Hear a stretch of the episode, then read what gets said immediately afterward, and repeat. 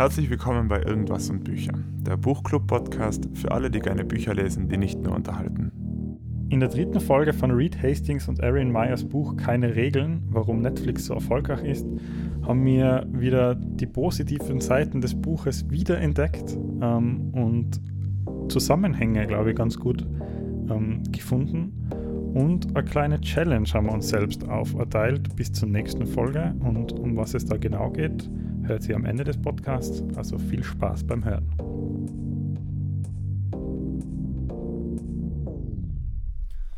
In der letzten Folge haben wir ja, oder habe zumindest ich so ein bisschen resümiert, dass der erste Teil sehr positiv war und der zweite Teil dann sehr ins ähm, Druck und Negative ähm, übergegangen ist im Buch.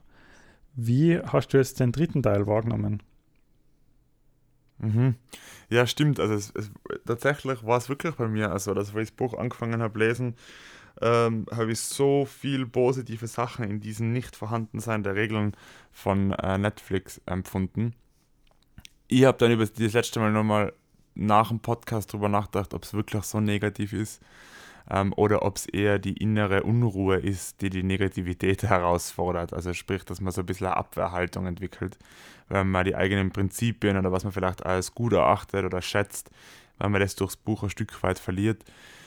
Beim dritten Teil vom Buch jetzt, wo es eigentlich hauptsächlich um so Techniken gegangen ist, zur Festigung von dieser Kultur, äh, wo es um den Keeper-Test gegangen ist, um Feedback-Kreislauf, um äh, Führung durch Kontext und nicht Kontrolle, muss ich ehrlich gesagt sagen, dass ich zu Beginn des Kapitels ähm, mich noch mehr vom Buch und von den Aussagen entfernt habe, also mir noch mehr gedacht habe, ähm, dass das Buch für mich gewisse Dinge total weglässt oder eher ein bisschen negativ zu sehen ist vor allem da, wo es darum gegangen ist, dass der CEO von Netflix sagt, ähm, dass ein Unternehmen, was sich selber als Familie bezeichnet, ähm, dass das nicht zielführend ist. Ähm, und da haben wir gedacht, boah, das schätzen unglaublich viele Menschen und so diesen Satz, hey, wir alle mögen uns wie Familie, wir halten zusammen, wir gehen gemeinsam einen Weg, wir unterstützen uns. Das ist ja schon sehr, irgendwie hat er sehr viel Positives, einen positiven Klang auch dabei. Ähm, sie haben es aber dann geschafft, im Kapitel ein bisschen die, für mich wieder die, die Kurve zu kratzen. Und zwar ab dem Moment, wo sie ähm, das Team von Netflix nicht mit einer Familie verglichen haben, sondern mit einer Sportmannschaft. Das habe ich irgendwie extrem geil gefunden. Und ab da habe ich mir dann gedacht, okay, passt, wenn man mehr auf Arbeit als eine Sportmannschaft sieht, wo, ähm, wo sage ich jetzt einmal, vielleicht spielt jeder oder gibt es viele Menschen, die gerne mal Fußball spielen oder die gerne mal Eishockey spielen oder gerne mal, so wie mir zwar, gerne gerne squashen. Gibt es Leute, die das einfach gerne spielen und dann gibt es halt Menschen, die sagen, na, für mich ist es wichtig, dass ich in dieser Sportart mit den Besten spiele und ganz, ganz vorne bin und wirklich das A-Game bringe, so auf die Art. Ähm, und die wollen dann halt in der Profimannschaft. Und wenn man Netflix als die Profimannschaft sieht und sagt, hey, okay, die Profimannschaft sagt auch ganz klar, wenn, äh, wenn Deutsch, das deutsche Fußballteam zur EM fährt oder zur WM fährt, dann wollen sie ja die, die Weltmeisterschaft oder Europameisterschaft am Schluss auch gewinnen. Ähm, dann, wenn ich der Mannschaft versuche, in die hineinzukommen, dann will ich ja da auch gewinnen. Ähm, und wenn, wenn ich jetzt sage, okay, Netflix ist eine Mannschaft aus Spitzensportlern und dass ich da einig muss ich Spitzensportler sein und wenn ich Spitzensportler sein will, muss ich gewisse Dinge akzeptieren und das ist knallharter Wettbewerb, extrem zache Transparenz, Feedback. Es kann jederzeit sein, dass ich aus dem Team ausgeschmissen werde, weil das Team eine andere Chance besser hat. Äh, wenn ich die Sicht so auf das ändere, dann finde ich das Buch und das, was ich sagen, positiv, weil ich glaube, da sind gute Dinge drinnen, um auch richtig extrem elitäre Sportmannschaft zu führen. So, jetzt habe ich ganz weit ausgerollt. Äh, kannst du das nachvollziehen? Ja, ich habe hab mal bei jedem zweiten Satz, den du jetzt gesagt hast, selber gedacht, ja, stimmt, genau das wollte ich auch sagen. Ähm, ich finde denn das Zitat, was sie bringen, dass ein Arbeitsumfeld mit hoher Talentdichte ähm, keine Familie ist, sondern ein Team, das Spitzenleistungen erbringt und dann eben den Vergleich, den sie zum Profisport äh, ziehen, der hat mir extrem geholfen, ehrlich gesagt, das ganze Buch wieder in ein, in ein besseres Licht zu rücken, weil eben zwischenzeitlich habe ich mir schon so gedacht, ja, der Anfang war mega cool und in der ersten Folge war ich auch ganz, war so viele tolle Ideen. Und in der zweiten, äh, im zweiten Teil und in der zweiten Folge war es dann schon so, dass ich mir gedacht habe, so ja, okay, es ist nicht alles Gold, was glänzt, irgendwie ist da schon viel Druck dahinter. Und der Vergleich mit dem Profisportteam hilft meiner Meinung nach extrem, den ganzen Druck zu rechtfertigen und rechtfertigt für mich dann auch irgendwie so ein bisschen die Herangehensweise, weil ich mir denke, boah, ja, stimmt. Wenn du jetzt, ich meine, ich bin kein Profisportler natürlich, gell, und ich habe auch nie in einer äh, aktiven, in also aktiv in irgendeinem Sportverein äh, kompetitiv gespielt oder so, sondern ich bin halt mehr so, eben, ich gehe mit dir ganz quatschen und dann ist, schaut man natürlich, wer von uns zwar ist der Bessere und so, aber am Ende des Tages ist es ein Freund, äh, freundschaftliches Spiel und das war's.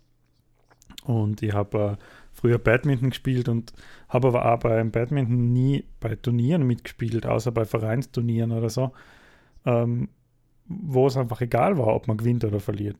Aber wie du sagst, wenn du jetzt ein, Fußballer bist zum Beispiel und deine Position ist ähm, Außenverteidiger, keine Ahnung, und dann kommt jemand in dein Team, in deine Mannschaft und der ist einfach der bessere Außenverteidiger als du, dann wird der natürlich eingesetzt und du kommst auf die Bank, weil es Sinn von einer Fußballmannschaft ist, als Mannschaft zu gewinnen und nicht nett zu den einzelnen Menschen zu sein.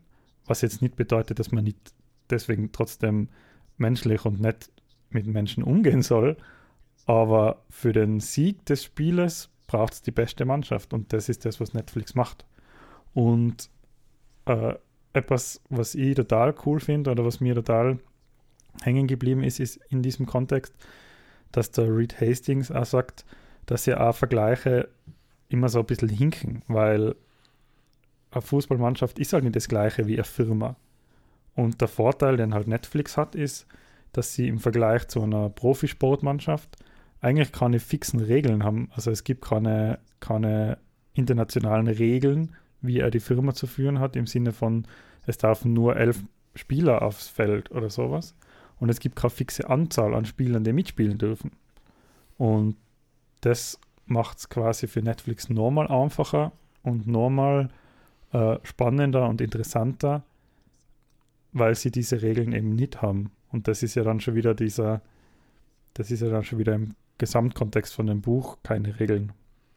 Und ähm, von dem her finde ich, dass das das erste Kapitel von diesem dritten Teil mir sehr damit geholfen hat, das alles zu verstehen, wie Netflix funktioniert. Und jetzt sehe ich das in einem anderen Licht. Und wie du das letzte Mal mhm. festgestellt hast, für die ist es, sind die Trade-offs, die man da machen muss, um dort zu arbeiten, zu groß und sind es nicht mehr wert. Habe ich mir im Nachhinein gedacht, ja, stimmt. Ähm, vermutlich seien mir die Trade-offs da auch zu groß und mir sind sie fast das nicht mehr wert. Aber ich verstehe den Reiz, dadurch, der dadurch entsteht, weil das wahrscheinlich ein sehr ähnlicher Reiz ist, warum man Profifußballer werden will, zum Beispiel.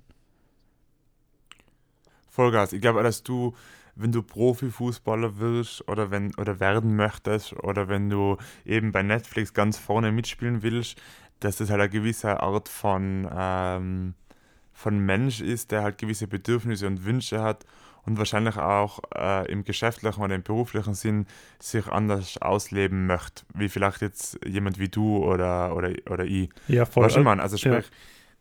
da, ist, da steckt, glaube ich, so viel dahinter, was die Motivation ist, dort zu arbeiten. Ja. Ähm, ja, und der und Reed ganze... Entschuldige. Na, sag, Siehst, das, na, ist na, das, Problem, das ist das Problem an Remote-Folgen, äh, wenn man sich nicht sehen kann und sich dann versucht aussprechen zu lassen und dann immer gleichzeitig wieder anfängt. Ähm, na, bitte sag du, was du sagen wolltest. Ja, ich werde jetzt fast in meinem nächsten Kommentar schon ein bisschen, bisschen äh, weiß ich nicht, ob es weiter weg ist gegangen, aber wir haben mal damals gepitcht vor Investoren, ähm, so um, um, ähm, um, ja, um einfach mal zu schauen, was, was, was so der Marktwert wäre ähm, damals. Und dann hat jemand gesagt, wenn ihr pitcht, dann sagt immer, was ihr macht aber sag's nicht, wie ihr es macht. So. Ähm, weil das ist so der Schmäh, weil so auf die Art äh, Patente nutzen nichts und irgendwie geistiges Eigentum zu schützen ist extrem schwierig. Deswegen immer sagen, was man macht, aber nicht wie man es macht. Und genau das Gefühl habe ich bei dem Buch. Es sagt, was sie machen und sie sagen, es ist ein bisschen wie, aber auch nicht wirklich. Weil das komplett alles wegzunehmen, also zu sagen, okay, wir tun die Talentdichte erhöhen, also sprich einfach Gehalte, äh, Gehälter na, äh, exponentiell nach oben schrauben, äh, nur die besten Leute suchen, ähm, wir tun Feedback-Schleifen machen, keine Entscheidungen, also jeder tragt die Entscheidungen selber, keine Kontrollmechanismen, es ist alles so, was sie machen. Aber wie tatsächlich das Konstrukt dann trotzdem noch funktioniert ähm, und was wirklich aufgegeben wird, damit es ähm, funktioniert, das verraten sie in dem Buch überhaupt nicht. Und das ist ja das, was sie dem Buch, also äh, die Inhalte finde ich cool und so, aber das, was sie, den, was sie dem Buch am meisten angreift, ist, sie verraten, was sie machen, sie verraten natürlich nicht wirklich im Detail, wie sie es machen. Und ich habe immer das Gefühl, dass jede Geschichte eben eine klassische Blockbuster-Geschichte ist. Es ist immer, es beginnt mit, der Person ist es total schlecht gegangen und am Schluss hat sich herausgestellt, dass es bei Netflix aber nicht schlecht ist. Weißt du so? Es ist Oder, ja, voll. also es sind einen Haufen Hollywood-Stories Ja. drinnen irgendwie. Ja. Und das in Kombination mit dem, dass sie eben sagen, was sie machen, aber nicht wie sie es machen, macht es für mich, obwohl es so praktisch wirkt mit den Tipps und was man tun soll, wirkt es für mich sehr ähm, poliert. Also ich weiß nicht, ob das das richtige Wort ist. Ja, ich verstehe, was du meinst. Ja. Also, ich habe auch so das Gefühl jetzt gehabt, oder, ich- oder ich habe im Moment das Gefühl, ähm, ich bin ja nur auf die Zusammenfassung gespannt, was, was sie dann bieten im Buch.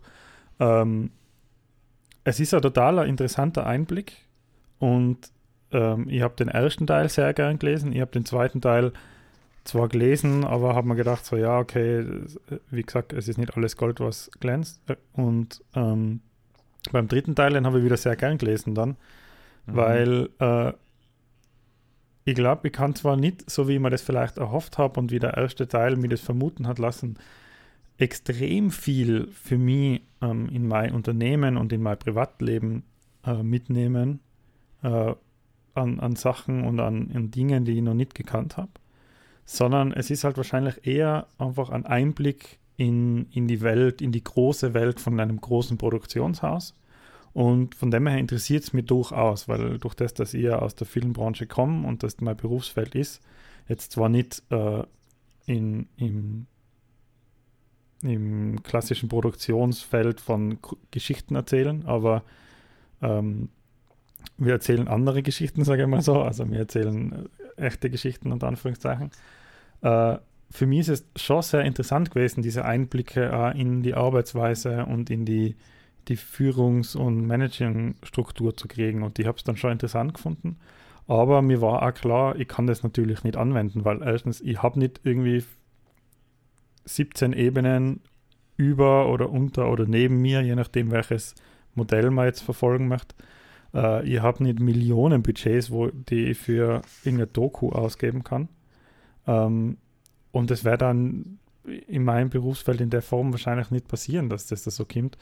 Von dem her ist es halt mehr, es ist halt wie so ein Doku, die man sich anschaut über etwas, über, über etwas, wo man keinen Zugang dazu hat, aber sich halt einfach dafür interessiert.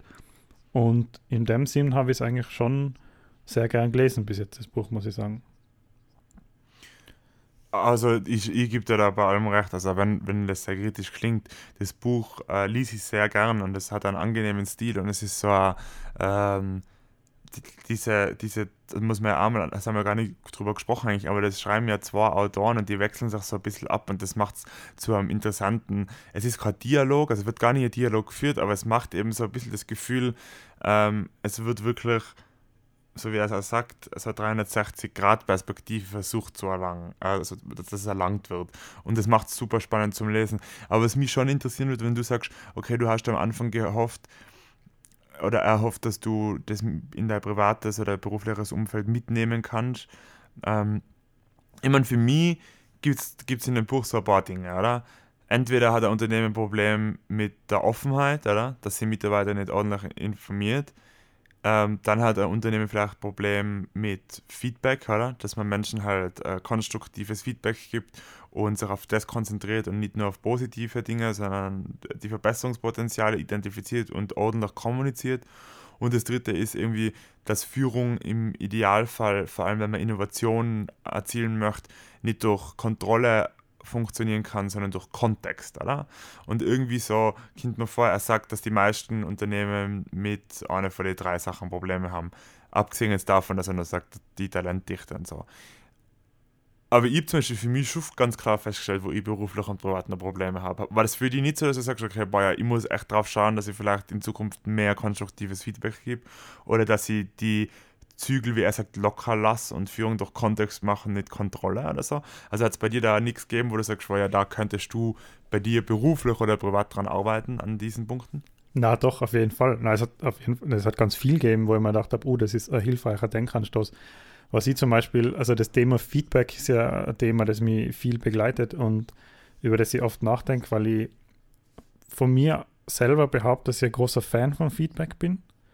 Ähm, wobei ich gleichzeitig ähm, vermutlich zugeben muss, dass ich nicht der beste Feedback-Mensch bin. Also ich, ich, bemühe mich zwar oft positives Feedback zu geben, aber ich bin jetzt auch nicht der Stärkste, der ähm, negatives Feedback gibt oder negatives Feedback unter Anführungszeichen, weil es gibt ja den Spruch, es gibt kein negatives Feedback, aber ähm, wie gesagt, ich bin nicht so derjenige, der das so offen kritisiert immer. Und vermutlich bin ich auch nicht der Beste, der negatives, negative Kritik annehmen kann, obwohl ich äh, das sehr gern können würde. Und ich gebe so ein bisschen die Schuld dem, dass es bei uns halt leider einfach nicht so üblich ist. Und ich würde es mir sehr wünschen. Und ich glaube, dass es im Buch einige Denkanstöße gibt zu dem Thema Feedback und auch einige Denkanstöße, die mir ganz konkret helfen. So zum Beispiel ähm, sage nur etwas über jemanden anderen, dass du ihm auch ins Gesicht sagen würdest oder so. Das ist so also etwas, wo man denkt, boah, ich glaube, da gibt es viele Menschen, wenn sie den Satz hören und darüber nachdenken, fühlen sie sich adapt. So, boah, ja, stimmt. Es gibt schon oft Sachen, die man zu jemandem sagt, den man dem anderen, über den man sagt, das nicht ins Gesicht sagen wird. Und mhm. das ist schon so eine Verhaltensweise, die man als ohne großen äh, Firmenkontext an sich einmal beobachten kann. Oder für ganz konkret äh, fürs Feedback. Äh, ein Tipp ist, wie man Feedback gibt, so quasi ein Formular ist, mit äh, drei Sätze anfangen, die man dann ergänzen muss. Und der erste Satz ist, fangen Sie an. Punkt, Punkt, Punkt. Der zweite ist, hören Sie auf, Punkt, Punkt, Punkt. Und der dritte ist, dann fahren Sie fort, Punkt, Punkt, Punkt. Und das ist ähm, zum Beispiel ein ganz ein konkreter Ansatzpunkt und ein ganz ein konkretes Thema, wo ich mir denke, boah, ja, da kann ich schon viel für mich mitnehmen. Also ich habe das mhm. jetzt äh, vorher nicht so gemeint, von wegen, es ist jetzt nichts dabei, aus dem ich lernen kann. Ganz im Gegenteil, es gibt natürlich einiges. Nur ähm, ich hätte mir vielleicht auch etwas naiv, äh, konkreter quasi, äh, wie mache ich denn das ah, jetzt ja. gewünscht, oder? So, äh, hey, am besten du schaffst die Urlaubsregel ab und machst so und so und so. Aber mhm. wie du selber schon gesagt hast, sie sagen, schaff die Urlaubsregel ab.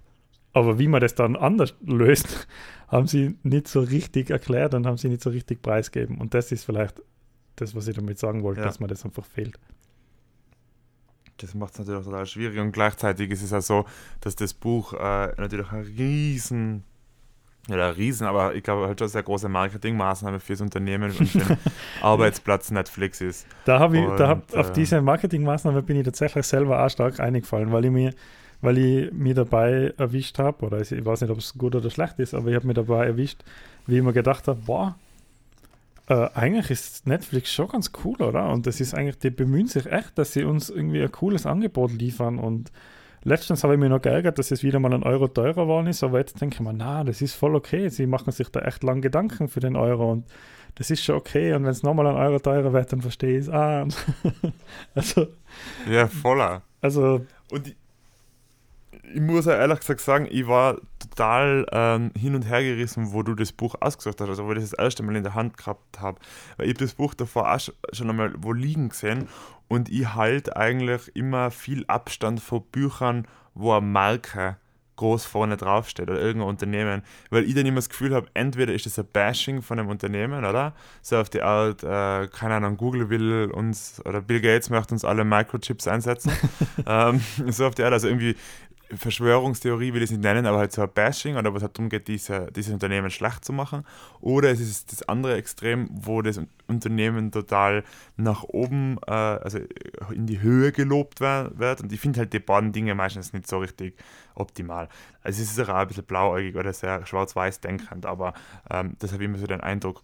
Und dann war ich aber total überrascht, dass da so viel, also wenn man, den, wenn man sich der Marketingmaßnahme, so wie du es gesagt hast, bewusst ist, oder? Und da manchmal sich denkt, okay, da falle ich jetzt gerade ein bisschen ein, dann kann man ja, auch wenn es da und vor allem, weil es der CEO von Netflix geschrieben hat, extrem viel mitnehmen. Ähm, und für mich hat es schon angefangen damit, wo ich gesehen habe, wie alt er ist, oder? Also, ich habe den mir gar nicht angeschaut, den CEO von Netflix, und habe dann gedacht, hey, cool, das ist einmal nicht ein 20-jähriges Wunderkind, was mal zufällig mit 19 oder 20 aus irgendeiner Uni außer gedroppt ist und dann durch Zufall ein Milliardenimperium aufgebaut hat.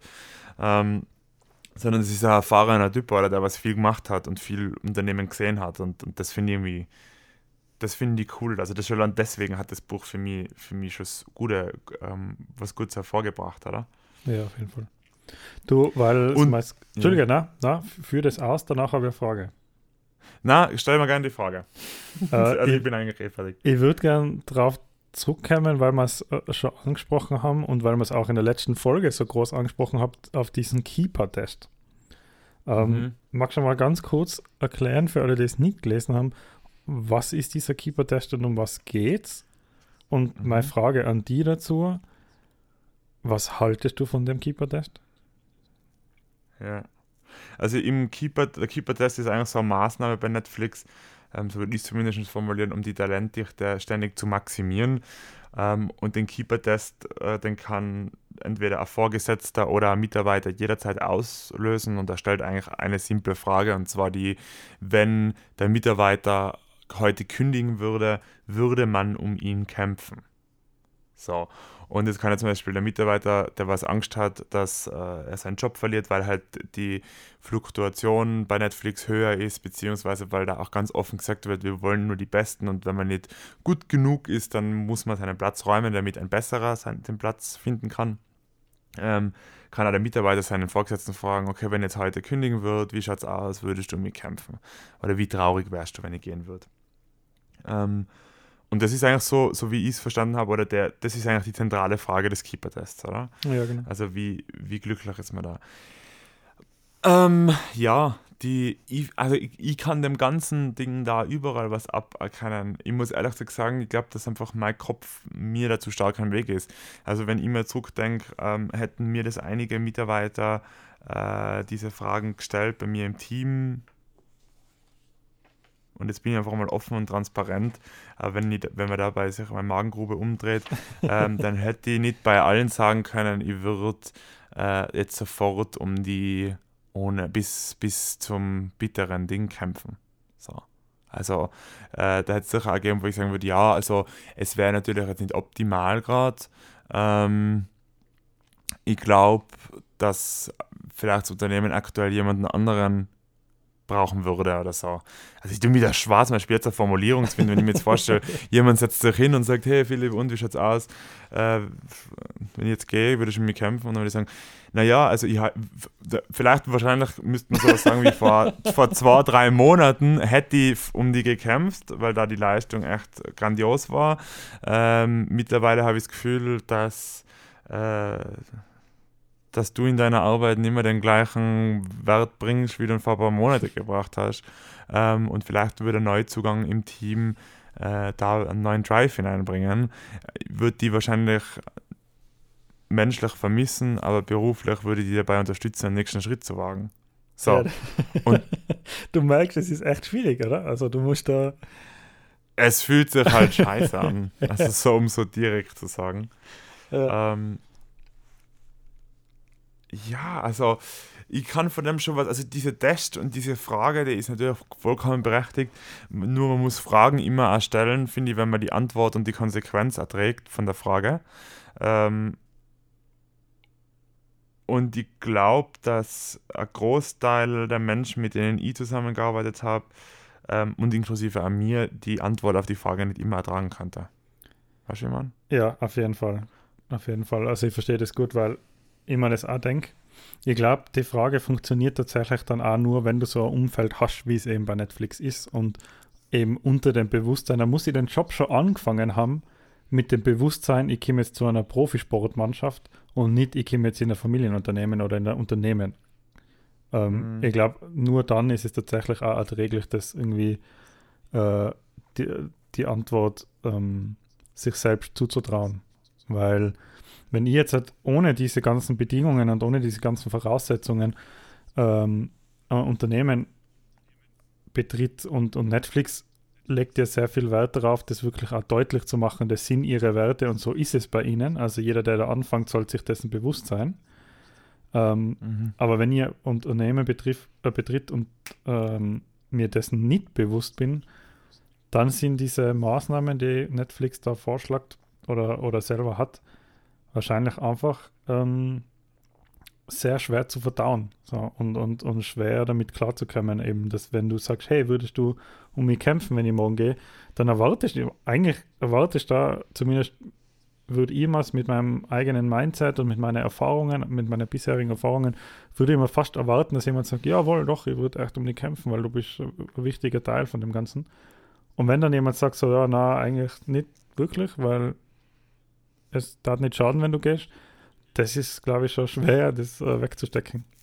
Und wenn du dir nicht auf das vorbereitet bist, ich glaube, dass, dass niemand, der was bei Netflix äh, frisch anfängt und die ganzen, ähm, die ganzen Werte alle noch nicht kennt, dass niemand auf das positiv reagiert irgendwie.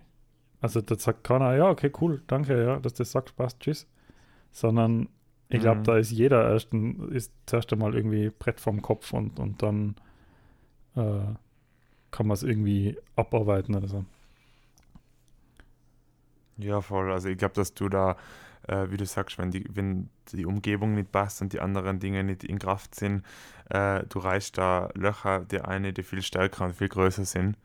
Ähm, und deswegen glaube ich auch, dass das Ganze umzusetzen und eine Organisation zu schaffen, die diesen, diese Regeln, und es sind am Schluss auch Regeln, aber dieses Nicht-Vorhandensein der Regeln, ähm, erfüllt, ist halt, also das ist eine riesige organisatorische Herausforderung. Aber wenn es sich damit schmückt, dass man die Organisation und die Kontrollmechanismen reduziert, das verlangt schon sehr viel ab. Also von einer Organisation, dass du das machen kannst. Da ja. kannst du nicht einfach die Zügel locker lassen und sagen, so, und jetzt laufen alle, sondern da, was es da halt viel braucht, ist Auslese viel äh, Kon also Kontrolle im Sinne von, wenn etwas nicht diesen Regeln entspricht, muss man es aus der Situation herausnehmen. Also ich glaube, das ist gar nicht so kontrollarm, wie es da beschrieben wird. Also ich, zumindest kann ich mir das nicht so vorstellen, dass es so kontrollarm ist. Ja, da gibt es sicher andere Mechanismen, die sie im Gang haben, die woanders nicht funktionieren. So zum Beispiel allein dieses volle Transparenz-Ding und sie schreiben mir immer davon, wie viele Dokumente und so sie durch die Gegend schicken und jeder, der sich dafür interessiert, kann sich das einfach anschauen. Ähm, mhm. Ich glaube, das geht also ein bisschen damit einher, dass du halt so also ein bisschen die eigene, ich sage jetzt mal, berufliche Privatsphäre ähm, da äh, aufgeben musst. Also ich kann mir zum Beispiel vorstellen, dass ähm, jeder jederzeit in, in zumindest weite Teile deiner Arbeitsdokumente einfach einblicken kann, auch wenn sie erst beim Entstehen sind oder so, weil es ist ja eigentlich nur die knalle, äh, knallharte Konsequenz von dieser vollen Transparenz, was sie da leben wollen.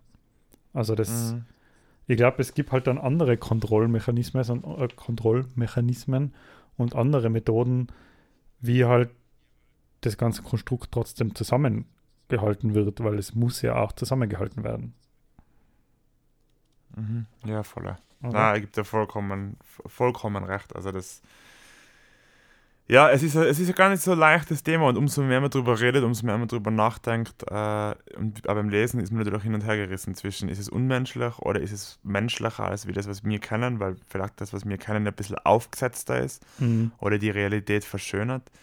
Ich habe auf jeden Fall vielleicht so noch zum Abschluss, also du hast noch einen Punkt, habe ich mich gefragt, also für mich ist, ich möchte unbedingt das mehr lernen, Führung durch Kontext und nicht Kontrolle. Es gibt schon viele Bereiche, in denen ich sehr stark kontrolliert habe, immer, wo ich das irgendwie nochmal sehen wollte, absegnen lassen wollte und, und, und, und, irgendwie die Zügel nicht so locker gelassen habe, wie wir sie vielleicht lassen hätte können. Das zweite ist wirklich dieses Feedback, also dieses äh, konstruktives Feedback geben.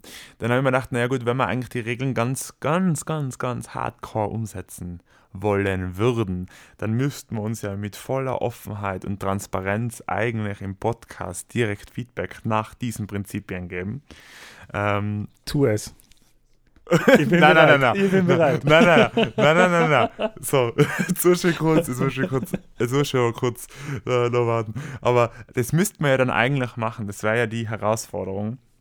Ähm, und dann habe ich mir gedacht, naja gut, das ist aber auch, wie mir geredet, das ist ein Muskel, den man trainieren muss. Ich glaube, das wäre schon so ein bisschen eine Muskelzerrung. Äh, so, man hat ein One-Shot, ähm, es wird aufgenommen und wird auf Spotify oder irgendwo hingestellt und alle können das anhören. Von dem her hätte ich irgendwie einen Vorschlag. Wir machen ja nächste Woche die letzte Folge zu diesem Buch. Ähm, sowohl du als auch ich versuchen in dieser Woche mindestens einer Person irgendwann offen offenes und transparentes Feedback nach diesen Prinzipien zu geben. Weißt du? Und man beobachtet so ein bisschen die Erfahrung und was man da so mitnehmen hat können. Vielleicht kann man uns dann da nächste Woche nochmal drüber unterhalten. Und dann sehen wir ja, ob die Feedback-Muskeln so gut aufgewärmt sind, dass wir das nächste Woche in der Folge machen wollen oder was die Erfahrungen sind. Das wäre so irgendwie mein Vorschlag für die letzte Folge zu klingt, dem Buch. Klingt nach, einem, klingt nach einem spannenden Versuch. Also da bin ich auf jeden Fall dabei. Ähm, bin schon gespannt, was rauskommt. Ich bin, wo du jetzt gesagt hast, einer Person transparentes Feedback geben, ist in mir so leicht die Aufregung gestiegen, weil ich sofort überlegen angefangen habe, oh je, oh wem, wem traue ich mich denn jetzt da so offenes Feedback zu geben? Ähm, aber ich werde mich damit beschäftigen und ich werde mir jemanden aussuchen und versuchen, dem auch sinnstiftendes, konstruktives Feedback zu geben. Also ich nehme deine Herausforderung gerne an. Ich bin gespannt, was rauskommt. Sehr cool. Sehr cool. Das heißt, wir, wir hören uns nächste Woche zum letzten Teil des Buches, oder? Wir hören uns nächste Woche zum letzten Teil, genau. Und da lesen wir das Kapitel 10, den Teil 4. Äh, tragen wir es in die Welt hinaus und die Zusammenfassung, was die beiden dann noch daraus ziehen. Viel Spaß beim Lesen und bis zum nächsten Mal.